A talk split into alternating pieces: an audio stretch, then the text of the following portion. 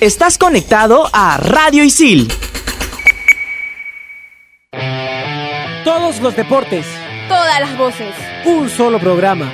En Radio Isil presentamos. En todas las canchas.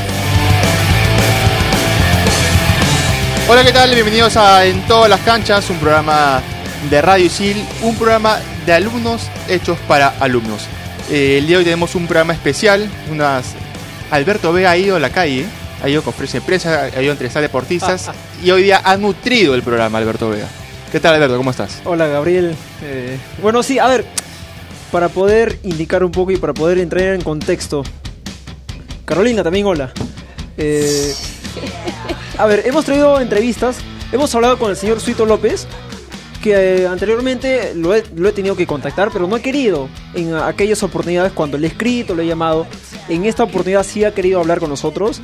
También estuvo en esa conferencia de prensa que se desarrolló en el Estadio Nacional el día jueves, donde estuvo el ministro de Educación, el señor Alfaro. También ha hablado sobre las subvenciones que se han entregado a distintas federaciones, como a 30 federaciones, el dinero que va a ser aprobado y que ya lo están utilizando para lo que resta o para lo que indica esta temporada 2019. Eh, bien, ¿ah? Bien, bien Alberto. Eh, Carolina, ¿qué tal? Me imagino que ya armas tu horario para el ciclo, ¿no? Me imagino. Eh, ¿Cómo están chicos? ¿Te hemos matriculado? Muy buenas tardes, saludar a la gente que está ya sintonizada en todas las canchas y nos pueden oír por Spotify, como dice el tanque por Spotify. y nada, todavía no armo mi horario porque estoy viendo hoy un tema de chamba que quiero fijar para ya empezar mi armar eh, el horario del próximo ciclo porque estamos prontos ya, empezamos, y- eh, empezamos clases el 19. ¿Tú Alberto, cómo vas? No, todavía no me, ni siquiera me matriculo. Es más, yo debo una, No. una pensión No del, año pasado, sí. sí. Así que por lo menos hoy estoy pagando y en estos días, Terminas de cancelar todos. en teoría, ¿no? Tendría. A ver si es que alcanza algo. A ver si, ac- si acá puedo sacar algo también. Oye, ¿qué te iba a decir? Eh, Este, hay noticias del vóley, lo vamos a comentar después. Sí. Eh, porque se jugó la tercera etapa eh, sudamericano en, eh, en Chorrillos, en, eh, en Agua Dulce. Lo vamos allá a comentar más adelante, igual que las, sele- las preseleccionadas por parte del profesor Herbaz. Ahora, pero Alberto lo veo ansioso, ansioso ¿ah? Creo que ya Sí. quiere escuchar la, No. Es que tiene la, entrevista. primicia de- de- del señor Suito, nadie lo ha tenido más que él. Es más, preséntala tú, Alberto. No, espérate una pausa. Yo le pregunto, oye Albertito, ¿y cómo si lo has conseguido? Mis habilidades periodísticas de reportero. No, no, Eso no fueron dije sus eso, pa- no, No, acá las evidencias, las evidencias ¿Dónde? mandan. No. Ya, a ver, bueno. Hemos hablado sobre, sobre las subvenciones que se entregó a distintas federaciones con el señor Suito López. Vamos a, a escucharlo. Se entregó finalmente las subvenciones para las distintas federaciones. ¿Qué se puede decir al momento? Sí, se han entregado 36 subvenciones de las a 36 federaciones, de las cuales 31 son panamericanas. Esto nos garantiza de, que desde ya estas federaciones pueden invertir en sus deportistas y para las que son para su desarrollo y para las que son panamericanas desde ya este, entrenarse y prepararse con ese tremendo reto que tienen a nivel internacional y dejar el nombre del Perú en lo más alto del podio deportivo, ¿no? ¿Cómo vamos por el tema de las obras para los panamericanos? ¿Usted ha, ha acercado hasta estas obras? O Por supuesto, que me ha acercado a ver este, los avances, por ejemplo, en la Videna. He visto al proyecto especial, a la Copal, al IME del 2019, andando a toda marcha, con un ritmo bastante fuerte. Eh, y no tengo la menor duda de que se logrará llegar con la infraestructura deportiva necesaria para los Juegos Panamericanos. En el momento que he visitado las distintas infraestructuras veo avances importantísimos y una infraestructura de, de primer nivel. Una consulta, ¿por qué demoró tanto la designación de usted como presidente de IPD? Entiendo de que habían este, varios nombres, no es una designación fácil, es un año trascendental, ¿no es cierto? Al final se decantó por mi persona. Y decir, al siguiente día usted nomás firmó el dinero para el Mundial. Es correcto, ¿no es cierto? Ya había, esto es un proceso, es una parte de un proceso, no es una decisión eh, solo mía. Ah, habían leyes, reglamentos, decisiones del Consejo Directivo, etcétera, ¿no es cierto?, que me permitían también tomar esa decisión. Ahora, este, estamos... Para, para terminar, disculpe, ¿cómo, cómo encontró, usted recién asumió la, la presidencia de- del Instituto Peruano del Deporte, pero cómo encontró a este equipo top que se armó, cómo ha encontrado a estos deportistas de cara a los Juegos Panamericanos de Lima 2019? llenos de sueños, llenos de ilusiones, convencidos de que hay objetivos y logros que se pueden, que se pueden obtener, a que los peruanos no somos menos que nadie, pero eso denota sacrificio. O sea, yo veo a los muchachos sudando la gota gorda, ¿ok? porque quieren dejar el nombre de nuestro país en lo más alto del podio internacional, pero no solo eso. Lo que les estoy diciendo es que ellos tienen que ser conscientes de que eh, muchos niños y niñas se van a espejar en ellos y en ellas y que tienen esa, ah, ese poder eh, de transformar nuestra sociedad. De acuerdo a lo que ha visto, ¿usted considera que estos Juegos Panamericanos van a- vamos a marcar eh, algún récord histórico en lo que es eh, medallas? Ese es el gran objetivo, mejorar ya nuestro récord histórico que conseguimos en Toronto de 16 medallas. ¿No es cierto? La idea es este, traspasar. Estamos en nuestra casa, somos los dueños de casa, ¿no? Y ah, tenemos que brindarle las mayores de las alegrías a, a nuestro pueblo peruano. Una consulta, estamos a poco nomás de los Juegos Panamericanos, sin embargo hay varias federaciones que tienen problemas. Por ejemplo, la Federación de Básquet está suspendida, la selección peruana no puede participar en los Panamericanos. Eh, hay otros problemas también, eh, por ejemplo, en la Federación de Tenis de Mesa. Tres directivos han renunciado, entonces, ¿cómo tratar de solucionar estos problemas de cara a los Panamericanos? En el IPI estamos abocados a que las federaciones es- eh, resuelvan sus problemas. Son federaciones que ah, las hemos invitado a dialogar y a conversar para transitar hacia un camino eh, de solución. Hay que entender una cosa, la solución no es para el deporte, no es únicamente para el deporte. El deporte, digamos, no tiene ah, dos brazos, dos piernas, ojos, manos, un cuerpo en el cual se moviliza. Es el sueño y la ilusión de muchos niños y niñas, de muchos jóvenes que utilizan, que usan el deporte y el deporte les brinda esa oportunidad de poder salir adelante. En el IPI estamos con las puertas abiertas constantemente para solucionar ese tipo de problemas. Ahora, precisamente con el tema de la Federación de Básquet, ¿ya no se puede revertir esa situación o qué es lo que se podría hacer? Eh, yo creo que todo eh, se puede mejorar. Ah, en estos momentos yo he solicitado que eh, la familia del básquet dialogue para encontrar una solución a esos problemas. Esos problemas tienen que concluir y espero que lleguemos a un, con los puentes que hemos tendido a un este, objetivo en común y podamos salir adelante por el bien del básquet y de, las, y de los deportistas y del futuro de nuestro país. Muchísimas gracias. Una última, disculpe, una última, una Sí. última, una última. Dale. Eh, sobre el tema del Mundial Sub-17, ¿qué sucedió?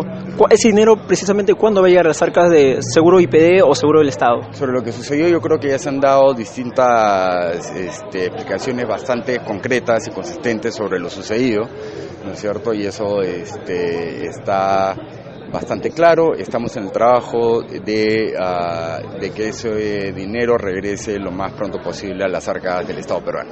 Muchas gracias. Gracias.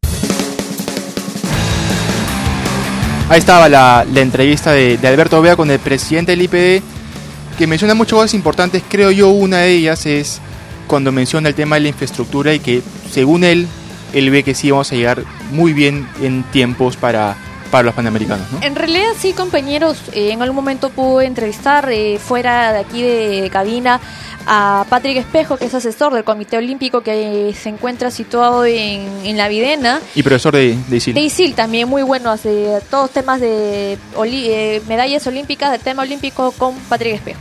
Pero fuera de eso nos comentó de que se está trabajando estas infraestructuras a tres turnos, de hecho se está avanzando bastante rápido porque también tienen una fecha límite, se empieza, si no es marzo, la fecha es marzo, se echa primeros días de abril, pero definitivamente en marzo tiene que ser la fecha tope para que puedan entregar esta infraestructura y se dan una vuelta de repente por El Salvador, eh, las, las torres donde va a estar eh, situada las- los, los deportistas ya está terminada, incluyendo el logo.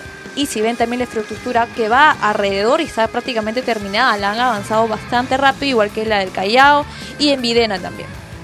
A ver, em, precisamente sobre ese tema de las, de las federaciones, cuando terminó la conferencia de prensa, pude obtener un documento donde detalla entrega de subvenciones a federaciones. Ya. Han entregado a 30 federaciones dinero, subvenciones, ¿ok? Entre ellas, entre ellas no está, por ejemplo, la Federación Peruana de Voley. No han entregado dinero a la Federación de Voley. Tampoco han entregado dinero a la Federación Peruana de Básquet. No han entregado. Dos federaciones hasta Dos el federaciones. Y eso que ahorita tiene bastante movimiento la de volei, porque ahorita, eh, si ahorita culmina, si no culminó ya el torneo local de volei, tanto femenino masculino. Se, se está jugando, ahorita el fin de semana se ha jugado volei playa en Sudamericano de la tercera parada. Entonces, tengo entendido que no se le entregó dinero a la Federación de volei. Entonces, Ahora, con tanto movimiento, ¿por qué? O sea, Ahora, ¿qué gestión ah, claro, posiblemente? A eso voy. ¿Por qué no entregar una Federación Peruana de Voley cuando actualmente está reconocida en registros públicos? Pilar González es actualmente presidenta de IPD. Tal vez ha habido o ha existido algún problema que, por ejemplo, no se haya detallado o no lo hayan comunicado, no sé, por ejemplo, a IPD. Yo creo que sí lo deben conocer. Creo que tienen argumentos que pueden considerarse para la no inclusión de la Federación de Voley dentro de las distintas federaciones que se han entregado subvenciones. En esta semana, por Y ejemplo, te voy a contar un datito sobre el tema de volei. Lo que Ajá. pasa es que no se ha presentado ante el IPD el balance general anual, que se tiene que presentar anual, cada año obviamente. No se presentó. Po- ¿Por qué? No sabemos. Y actualmente toda la directiva, menos por la presidenta Pilar González, es la, a la, la, la que estuvo con la antigua presidenta. Gina González. Gina González. Entonces, por ahí, por ahí también va el tema de muchas cosas que no están claras dentro de la Federación de Bueno, es es lógico, porque si no, a ver, si no entregas un, un balance anual, ¿cómo pretendes recibir más dinero? ¿no? Claro. Claro, a ese tema porque hace mm, un- dos, tres programas, por ejemplo, aquí hab- habíamos entrevistado a, a Ana María Ana Belén Vaso, Ana María Belén Vaso, donde precisamente ella nos comentaba un poco sobre este dinero que no había sido entregado a su federación, porque cada deportista y cada federación realiza un plan anual. Para que ese dinero que pueda ser presentado, el documento pueda ser presentado a IPD, ellos lo, lo aprueben o digan, no, este monto no te voy a entregar, te voy a entregar tal dinero. Entonces, dentro de este procedimiento, tal vez IPD no ha entregado, o la federación en este caso no ha entregado a IPD el documento donde indique, en este año, en el 2019, necesito tal dinero para poder utilizarlo en tal, tal, tal campeonato. Eso Yo voy. te voy a decir algo. El coordinador técnico de la Federación Peruana de Voleibol sí presentó su balance anual. Quien no presentó el, el- el avance o el tema anual que siempre se da es el área de tesorería. Eso, Ajá, claro, porque tesorería finalmente es la que... Ni el eh, área legal encarga- tampoco, pero tesorería no ha cerrado hasta el día de hoy su, su, su- en lo que se tenía que entregar anual. No, pero es- esto- estos manejos, no quiero decir extraños, pero. A ver, que, que no son los mejores en la Federación de Voley se viene manejando ya hace, hace un tiempo, ¿no? O sea, la, la Federación de Voley no, es- no es la federación más correcta que, que tengamos. Y justamente con- el IPD considera que la peor gestión, duele decirlo, pero la peor gestión que tiene el IPD es la de voleibol. Y, y a ver, si hablamos de otra federación, por ejemplo, ya hemos indicado que la Federación de Voley no ha recibido subvenciones para este año. O por ejemplo, hasta el momento no. Posiblemente en el transcurso de las semanas, en el transcurso del mes, lo podría recibir y eso lo pongo en condicional. ¿Qué está pasando con la Federación de Básquet? Eh, durante el transcurso de todos estos meses, de todos estos programas, hemos hablado sobre la situación de básquet. ¿Qué sucede? Para poder eh, tener un poco de idea de lo que está pasando ahora mismo. Está suspendida la Federación de Básquet, por lo tanto, la selección peruana de básquet no va a poder participar. La selección peruana de básquet no va a poder participar en los Juegos Panamericanos. Porque no hay una federación, o- porque en realidad la federación no existe, eh, eh, ya sea sus directivos inscritos en registros públicos. Precisamente le pregunté, le consulté al señor Suito sobre este tema cómo poder solucionar este gran problema que ha sucedido en la Federación de Básquet y poder inscribir a una junta directiva porque la federación no tiene una junta directiva, no tiene una cabeza, está acéfala, que es ¿qué significa acéfala? Es que no decir no tiene alguien que lo represente lo represente legalmente ante IPD. Entonces, como no está representado ante IPD, la federación no puede recibir dinero alguno y como no tiene algún jefe máximo, entonces prácticamente la Federación de Básquet en el Perú no, no existe. A eso voy. Estamos, estoy viendo, revisando el documento y tú léelo, por favor. Sí, se está entregando plata a las, a las, a las federaciones. Entonces, sí, si hay un monto, no, básquet, básquet no, pero Claro. los de las que están ahí son fuertes, eh, sumas fuertes. Si tú lo puedes leer los primeros, son sumas fuertes. Entonces, siempre se escucha en algún momento de que el deportista se queja de que no hay infraestructura, no hay directores, no hay guías, no hay cosas que siempre algo falta. Y con esta suma de dinero tendría que cubrir todo lo que un deportista requiere. Ahora, también estaba revisando el, el documento y otra federación que no está recibiendo dinero es la Federación Peruana de Remo, ¿no? No, no está. Ya, No ya está, lo, ya lo revisé. no está. la Federación No Peruana de. Remo. Que, que es un, un deporte que, no, no quiero decir de los más importantes, pero sí tiene un, un peso en, en, el, en el deporte nacional. Por ejemplo, eh, eh, con la Federación de Remo ha existido y todavía sigue existiendo este problema con la sede. Que Claro, eh, claro. ya está definido en Guacho en realidad, pero hace un mes, por ejemplo, logramos entrevistar al señor Spillman, que es el presidente de la federación, y él indicaba que en Guacho, en las albúferas de medio mundo, no se puede construir una sede, no se puede hacer obras, porque finalmente esa zona, esa localidad está protegida por las instituciones, está eh, eh, protegida po- como zona ecológica. Claro, zona ecológica, así lo ha, por lo menos es lo que ha definido el señor Spillman. Y Zona no puede ser posible que en diciembre, enero, febrero y lo que si ya sabíamos que Perú iba a ser sede de los Panamericanos, nos haya escogido hasta el día de hoy una sede apta para poder desarrollar. Pero ¿cuántas veces cambiaron la sede? ¿Tres veces? Tres veces Pues aproximadamente. iba a Puerto ¿no? Viejo, luego hacia Paracas, luego hacia la Costa Verde, luego terminó en Huacho. Iba a ser en el Callao en, el primer, en primera instancia. Después, Puerto la Viejo. intención, pasarla a Puerto Viejo y finalmente ahora en Guacho, ¿no? Pero también se manejó el tema de Paracas. También por Sí, los vientos, también, pero por los vientos. Sí, no era claro, apto, se, claro. se manejó por el tema de Paracas. Es más, Copal yo lo había definido en Paracas. Claro. Copal ya lo había definido en Paracas.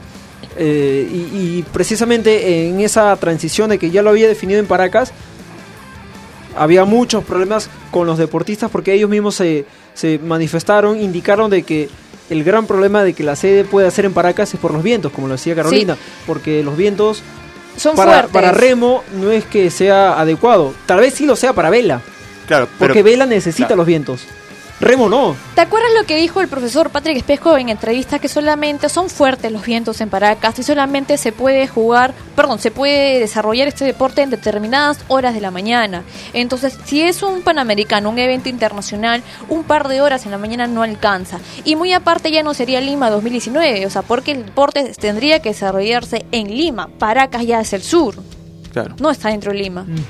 Sí. eso es correcto. Bueno, nos vamos a, a un corte y regresamos con En todas las canchas.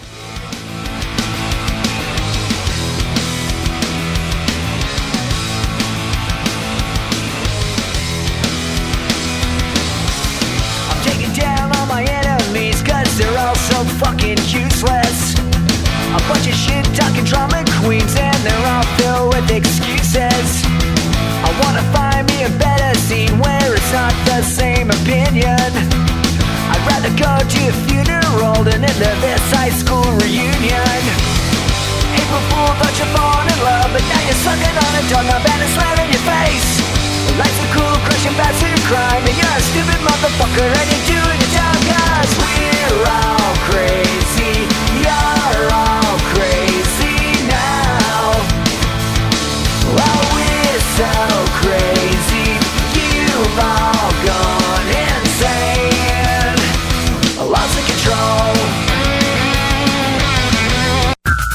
Estás conectado a Radio Isil.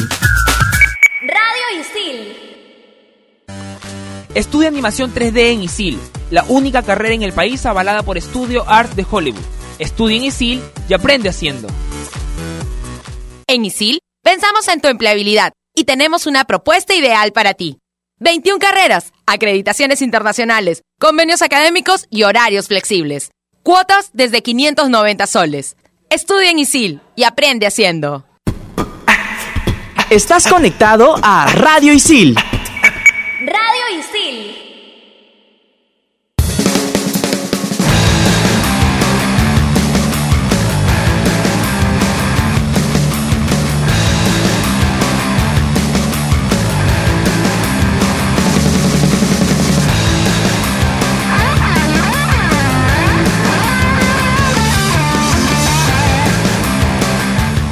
Estamos de vuelta aquí en, en todas las canchas y bueno, para seguir tocando el tema este de la entrega de subvenciones a las federaciones, Alberto Vega tuvo la oportunidad de hablar con el, con el ministro.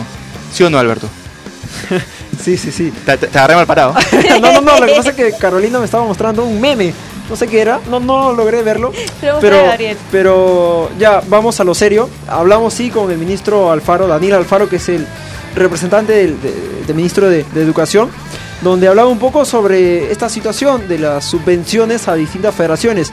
Y también un punto importante, porque él finalmente fue el, que estaba coordinando con, con el gobierno peruano y con instituciones peruanas para el Mundial Sub-17. ¿Qué pasó con el dinero? ¿Por qué todavía no regresa esos 188 millones a las arcas del Estado peruano? Porque el Estado peruano otorgó 188 millones a la organización que finalmente iba a poder administrar este dinero para las obras. Ya. Pero ese dinero todavía continúa en, en la empresa. ¿Cuándo puede regresar los 188 millones al Estado peruano? No se sabe porque le preguntamos, le consulta- consultamos, pero no dijo fecha exacta. Bueno, ¿qué te parece si escuchamos al, al ministro a ver qué, qué conversó contigo? Buenas tardes. Bueno, se dio finalmente las subvenciones para las federaciones. ¿Qué se puede decir hasta el momento? Efectivamente, hemos logrado este año hacer varias mejoras en la relación que tiene el Instituto Peruano del Deporte con nuestras federaciones deportivas nacionales. Mejoras que están pensadas en darle mucho más eficiencia y transparencia a la gestión deportiva nacional. Estas mejoras han tenido un pequeño incremento de- del presupuesto de 67 millones a 70.9 millones este año, pero vienen con más avances. Lo que hemos logrado, además del incremento presupuestal, es lograr darle una mayor capacidad de demostrar a las federaciones cómo vienen gestionando sus recursos y cómo vienen alcanzando mayores logros deportivos. Eso a través de una directiva que permite trazar mejores indicadores. Indicadores para el alto rendimiento, indicadores para la masificación deportiva, para la descentralización, para la gestión institucional y la planificación. Estos indicadores se han volteado a convenios de desempeño que firmamos el IPD con cada una de las federaciones y que nos permite tener una mejor rendición de cuentas del dinero en cuanto a su ejecución. Y eso ya tiene al día de hoy un gran impacto. Por ejemplo, a esta fecha, en el año pasado, nosotros habíamos eh, logrado solo firmar estos convenios y hacer estas transferencias con cuatro federaciones deportivas. Ahora tenemos más de 35 federaciones deportivas que ya han firmado su eh, convenio por desempeño. Y eso es muestra de un trabajo conjunto que estamos haciendo las federaciones y el IPD para mejorar nuestra actitud frente al deporte nacional y en el muy corto plazo frente a los panamericanos y los parapanamericanos. Hemos tenido criterios primero de rendición de cuentas, ¿no? Les hemos pedido que podamos trimestralmente eh, devolver información con respecto a cómo van ejecutando su presupuesto.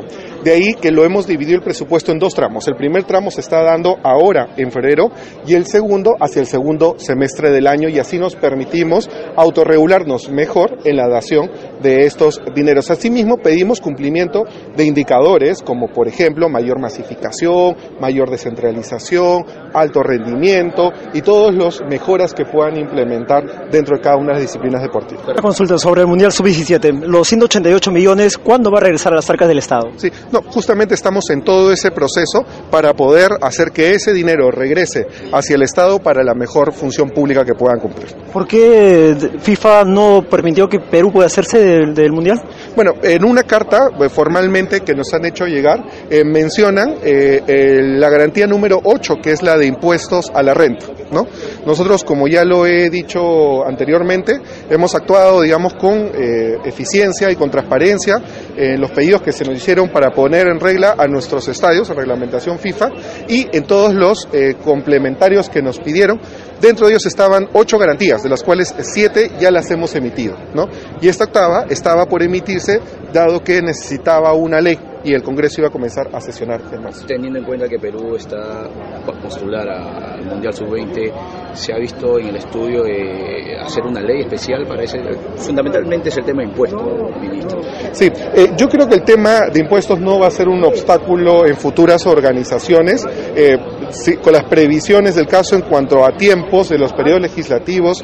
También el Congreso seguro va a estar sumamente abierto a aprobar cualquiera de estos proyectos de ley. Muchas gracias. Bueno, ahí estaban las declaraciones del, del ministro Alfaro, donde también hablaba sobre las subvenciones entregadas a las federaciones y también sobre el, el mundial que lamentablemente nos quitaron la sede, Alberto. Sí, chiquito nomás sobre este tema.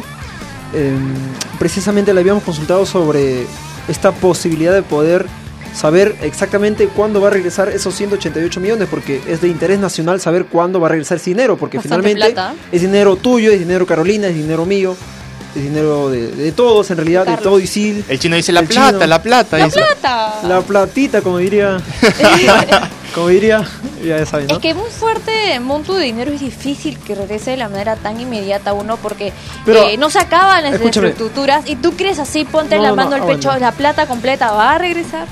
Pero, a ver, el Estado le dio los 188 millones en un solo monto. Claro. Y rápido. ¿Por qué la empresa no puede devolver esos No, 188 no, no. millones Olvídate, en un eso, solo eh, monto? olvídate, eso no va a ser así. ¿Por qué no? Porque nunca es así en, ningún- en una de las Pero circunstancias. ¿por qué el Estado sí tiene que entregar así? Es como ¿Por una entidad bancaria, imagino yo soy el usuario y no tengo la capacidad para devolverte ese monto de plata, te lo pago ya. en cómodas cuotas. Ah, ya, entonces- Mira, es, es cuando vas a... cuando- Escúchame, escúchame, lo, lo ponemos en cuotas de 10 años si quieres, ya, no importa. es, ¿O que, no? es que es así. Mira, tú, tú vas al banco, hace- haces un... de- No, sí, tarjeta de crédito, te No, piden que sí, pagues no, tal fecha. escúchame, y es un, yo- solo, yo te un- un, entiendo. un solo pago. Pero haces un reclamo y te mandan a 45 días a, a esperar la respuesta. Yo te entiendo. Entonces, Escúchame, está bien, yo te entiendo, pero no vamos a esperar tanto, po- tampoco tanto tiempo, ¿no? O sea, si el Estado peruano le dio prácticamente, porque a ver, el señor Suito López, que es finalmente el presidente de IPD, él firmó y lo anunciaron como presidente de IPD el 29 de enero. Hace poco. Y él firmó la carta, el documento, el 30. Un día. ¿Cuándo pasó? Un día. no, y nos quitaron la sede a los días, ¿ah? ¿Y cuándo piensan regresar ese dinero? A los años. Sí, es que también, Entonces, o sea, eso pues. no lo podemos decidir ni ver ahora, pero yo creo que eso a largo plazo realmente se dé porque de repente de- y muchas entidades pagan 5, 4 años, 7 años y ahí se olvidan de la deuda que tienen y queda en favor y ahí queda nomás. Entonces la idea es que se pueda pagar, pero con previo contrato y espero que el gobierno también, que es muy cuidadoso con el tema de dinero, inversiones también, exportaciones y muchas cosas, pueda haber tenido un contrato por medio para que puedan soltar el dinero y que ese dinero sea entregado, o si no, pues, ¿qué es lo que va? ¿Se va a embargar? ¿Qué pasa si no paga? Albertico, ¿tú qué sabes? ¿Qué pasa si no pagan? ¿Qué pasa si no paga? Si no se devuelve ese dinero al Estado. No, ese no, No, tiene, que, tiene que ¿cómo? volverse. Claro, Por eso, ¿cómo que no? se tiene que Ese no devolver. tiene que volverse. No, no, Son 188 millones, ¿ah? no, no hay opción de que, que no se vuelva, no, ese dinero tiene que Se devolverse. tiene que devolver, pero imagino que va a devolverse en un determinado plazo, porque como tú dices, es bastante plata. Sí. Una, una de, la- de las federaciones que, que recibió también estas subvenciones fue la Federación de Lucha Amateur y justamente Alberto estuvo con Malky, la deportista de esta federación. Cuéntame un poco cómo va el tema de la preparación para los Panamericanos, eres medalla, eh, justamente en los últimos Panamericanos en Toronto 2015. Bueno, sí, súper enfocada, ¿no? Para lo que se viene, que es Lima 2019, entrenando todos los días, doble horario de entrenamiento, ¿no? Súper su- súper enfocada y concentrada, ¿no? ¿Dónde entrenas? En la Videna. En la Viena. Ok. ¿Cómo va el tema de la preparación para los Panamericanos precisamente? ¿Hay una, algún campeonato previo? Bueno, ahorita tenemos más cercano el selectivo, que es el que define el equipo para Lima 2019. Nos se va a dar el 16-17 eh, la competencia acá en Lima. Em, después de ahí tenemos una preparación en Colombia, después creo que también hay una base en Cuba, eh, un campeonato en Canadá, España. Sí, se vienen varias competencias y bases de preparación sobre todo, ¿no? Es el selectivo que mencionas es en marzo. Sí, ahora en marzo. En marzo. Y también me mencionabas otras competencias. ¿Cuándo serían?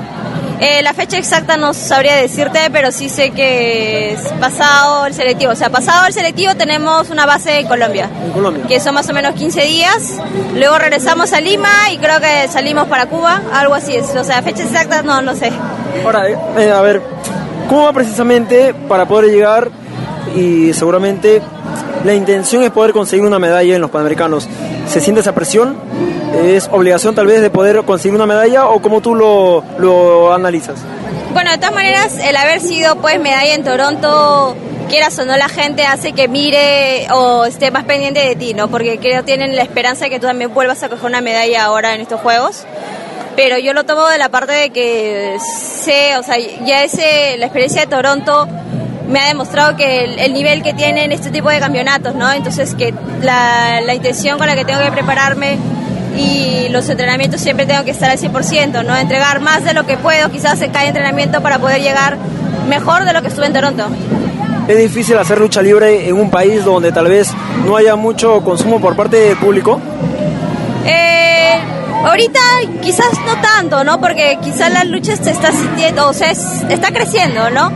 Pero felizmente en, el Perú la lucha es un deporte que generalmente es gratuito, ¿no? Y más que todo es tu esfuerzo, tu empeño, lo que realmente a dónde tú quieres llegar, ¿no? Y solamente son ganas, creo yo.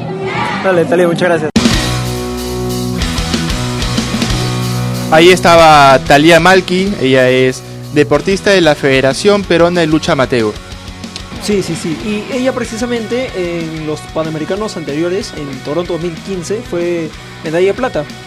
Así que la posibilidad de que pueda obtener una nueva medalla aquí en Lima es, Es, grande. es alta, ¿no? Sí, es grande. Y, y está bueno esto que, que mencionaba ella del tema de, estos, de estas competencias, casi no solamente la Federación Peruana de Lucha Amateur, sino las distintas federaciones, que digamos un torneo interno para ver más o menos quiénes son los, los seleccionados y ahí hacer base en, en- en otros países, ¿no? En Colombia, la semana pasada hablamos de Clavado que se iba a España, y a, a mí me parece eso súper súper meritorio para lo que se viene que es los Panamericanos 2019. No, y aparte que en los Panamericanos Perú tiene tan solo 8 medallas de oro y creo que siendo nosotros seis tenemos mayor posibilidad de ganar más. Yo creo que para muchos hay presión, para muchos lo toman como una reseña o pa- también muchos lo toman como una forma de coger más experiencia, ¿no?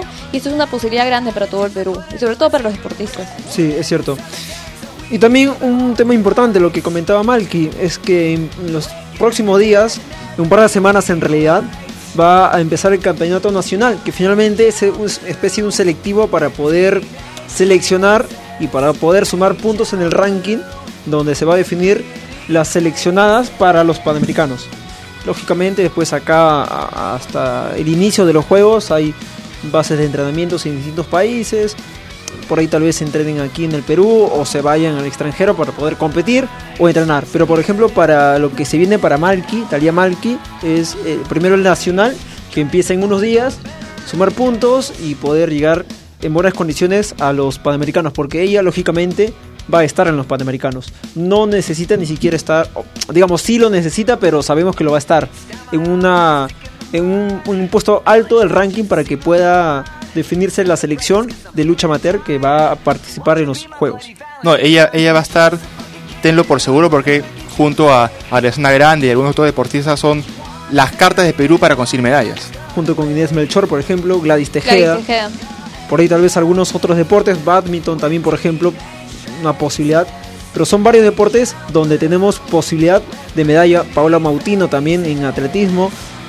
Por ahí también Andy Martínez, que finalmente también viene a ser de atletismo. Y son algunas federaciones que tienen posibilidad de poder obtener medallas en los panamericanos que se vienen. Sa- ¿Sabes qué federación yo creo que va a conseguir bastantes medallas? ¿Cuál? La Federación Peruana de Surf. Sí, yo también creo. Yo, yo te- yo creo que ese va a ser, ese es el fuerte de, de Perú en estos panamericanos.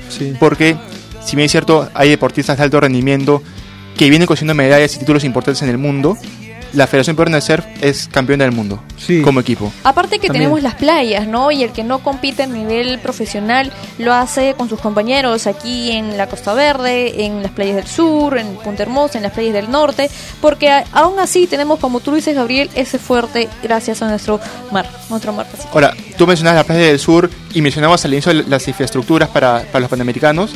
Que por favor se termine el de, de construir la carretera, la panamericana antigua, que es un desastre. Ah, va Es paso lento, recontra Va, paso va lento. lentísimo y esa va a ser la vía para llegar a la sede. Sí. Esa es la vía, porque sale de Villa El Salvador y se va por todo el sur, chico. Esa, esa es la vía que tienen los deportistas para llegar. y, claro. y como, y como vamos, tú dices que, que tiene que presentarse, ya ahorita nomás, tienen que, que presentar las, las infraestructuras determinadas. No, Ay, no sé si marzo, alcance. marzo es el plazo, ¿ah? Ay, ay, claro, marzo es el plazo, porque, a ver, em, hace cinco meses, por ejemplo, había tenido la entrevista con New House y él indicaba que por lo menos las grandes obras, como son la Vía Panamericana, las distintas sedes en Villa María, en el Callao, en, en La. Videna, esas obras van a ser inauguradas ahora mismo, en marzo.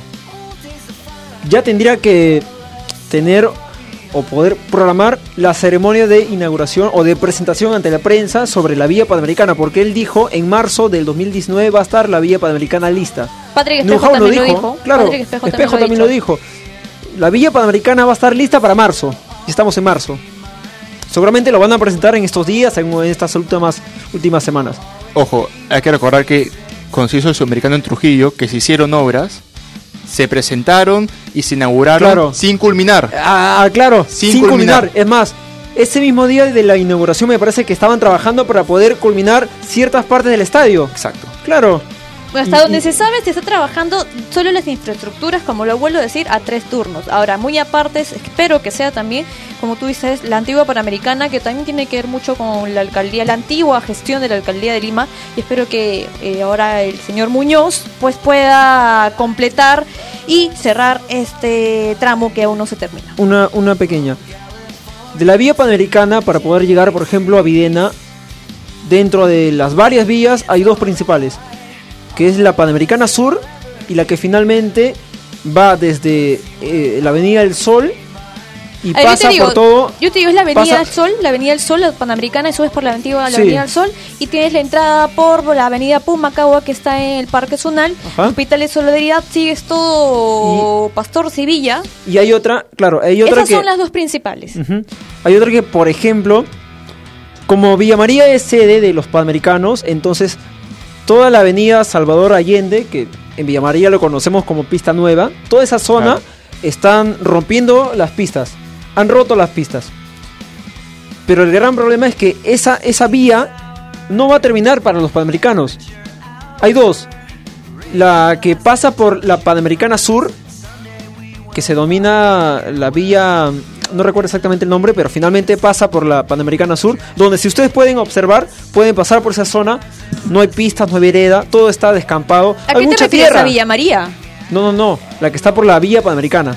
Hay dos vías princip- principales dentro de las tantas que hay, donde finalmente van a, van a pasar por esas vías porque... ¿Te estás diciendo la de Villa El Salvador? Claro, Creo que está la Villa. Salvador. Están Sí. avanzando rapidísimo. No, no, no, no, no, no. Si yo No, paso la- por ahí. Escúchame, la villa panamericana, en el interior tal vez, pero en los exteriores, donde finalmente es la Panamericana Sur, la carretera Panamericana Digamos, Sur, están haciendo... la- las vías de acceso Claro, y de vías de salida de la villa. A eso voy, Ah, no a es que va. en el interior de la vía panamericana. Porque yo te digo, los alrededores, sea, Villa El Salvador siempre, lamentablemente, no es un distrito que pueda ser fértil para el tema de, de pasto o árboles por la misma tierra que es así más arenera, ¿no? Pero lo que estoy tratando de decir es que a los alrededores, dentro de las infraestructuras, eh, han puesto, han, lo han iluminado, han puesto No, no, árboles, han puesto claro. cosas muy bonitas a los alrededores en teoría, pero si tú estás hablando directamente De de las las vías, pistas. pistas. A eso voy, sí. Eh, bueno, ojalá porque las la villa, tan- tanto la villa como las vías son importantes para el- la movilización y, y la entrada y salida de los deportistas a la Villa Olímpica y a sus respectivas sedes de competencia. Bueno, eso ha sido todo por hoy. Muchas gracias por escucharnos. Chao.